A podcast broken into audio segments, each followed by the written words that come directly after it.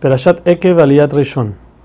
Moshe le advierte al pueblo que si van a cumplir las leyes, que la gente no respeta y pisa, por decir así, con el pie, entonces, por el mérito de estas leyes, Hashem les va a mandar bendición sobre sus campos, sus animales, sus hijos, etc. Cualquier enfermedad que tenga que venir sobre ellos, Hashem las va a cambiar y las va a mandar sobre sus enemigos. Podrán conquistar a todos los pueblos que están a su alrededor. Les advierte no tener miedo de todos los enemigos que tienen enfrente, aunque se ven más numerosos y fuertes, si no tienen que recordar cómo Shem los sacó de Egipto con milagros, así mismo va a ser con todos los otros pueblos. No solo eso, sino que aún la gente que se va a esconder en lugares para que no los encuentren, Hashem va a mandar un bicho que se llama Tzirá, que este les tira veneno y los ciega para así poder acabar con ellos.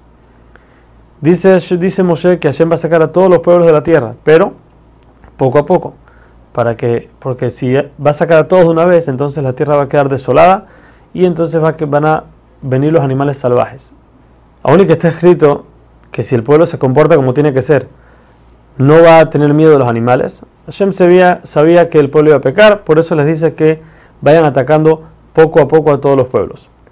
Les ordena que tienen que acabar con todas las personas e ídolos de la tierra, no pueden quedarse con nada. Dice, sigue diciendo Moshe que cuidarse de hacer todas las mitzvot, no solamente de empezarlas, sino de terminarlas hasta el final, eso va a dar el mérito que puedan heredar la tierra y quedarse en ella.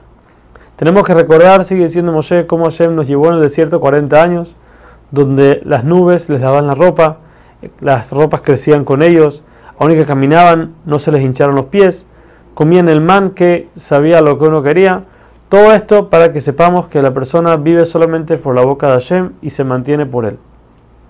Todas las cosas difíciles que le pasa a la persona no es sino como un padre que regaña al hijo para moverlo del camino malo al camino bueno.